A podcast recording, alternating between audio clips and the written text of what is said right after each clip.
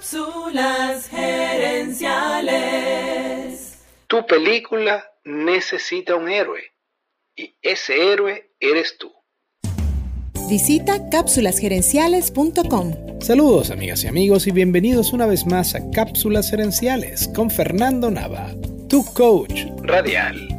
Esta semana estoy compartiendo contigo seis preguntas para crear tu propia historia de superhéroe. Y en esta cápsula voy a compartir contigo las últimas dos preguntas.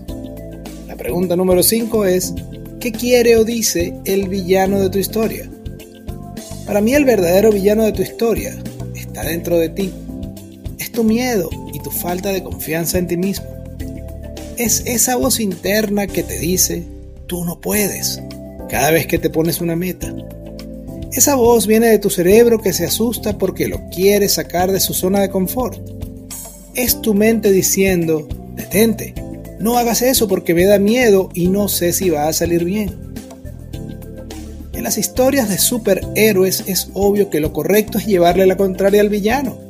Igual es con tus metas. Cuando tus miedos y tus dudas te digan que ni lo intentes, es el momento de que seas el héroe. Le lleves la contraria al villano e intentes eso que te da miedo o resistencia.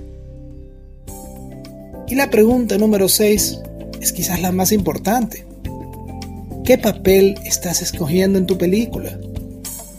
¿Estás siendo el héroe que trata de resolver el problema? ¿Eres un extra? ¿Uno de esos ciudadanos corriendo de los monstruos? ¿Eres el villano? ¿Eres la víctima indefensa a merced de los demás?